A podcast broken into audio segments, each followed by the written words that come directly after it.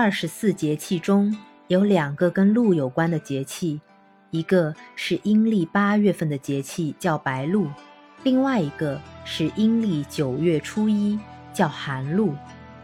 白露指的是露水刚刚开始，寒露指的是天气已经很寒冷，露水快要变成霜，意味着秋向冬季转换的时节。女孩子们取名喜欢用露。或白露，正是取其寒凝之意。露水如珍珠，楚楚动人，也符合女性属阴的本性。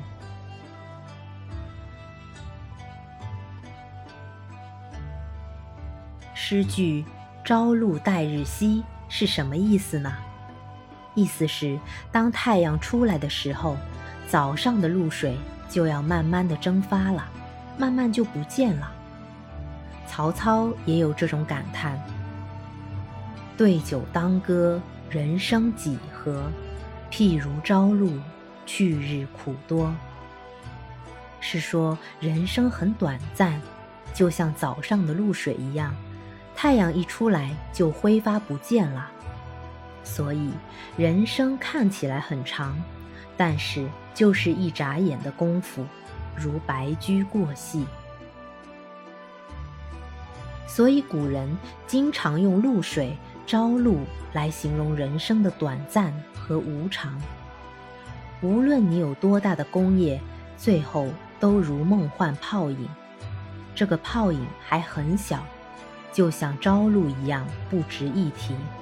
但是放大来看，你的胸襟格局就大了，不再纠缠于人情世故，过不去的坎要抽离出来。人最重要的是养成格局，格局一大，大事变小，大的压力也变小了。吃地沟油的命，操中南海的心，算不算格局大呢？算不算胸怀天下呢？算，因为整个人类的命运是一个共同体。你的思维所及就是你的边界。中国有很多的影视。布衣而忧国忧民，我们不应该对此冷嘲热讽。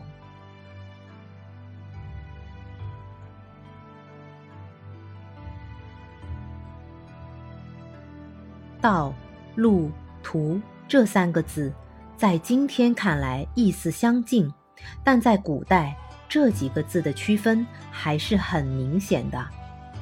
途，一个走之底，加一个余，余。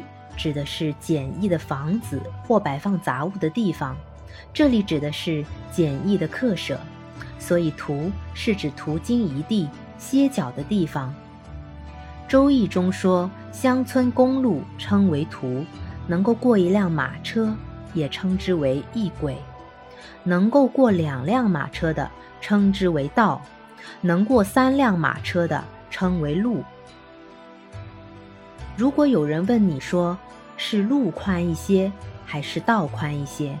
那么你就可以告诉对方，古代的时候路要比道宽，路有三轨，道有两轨，而途则有一轨。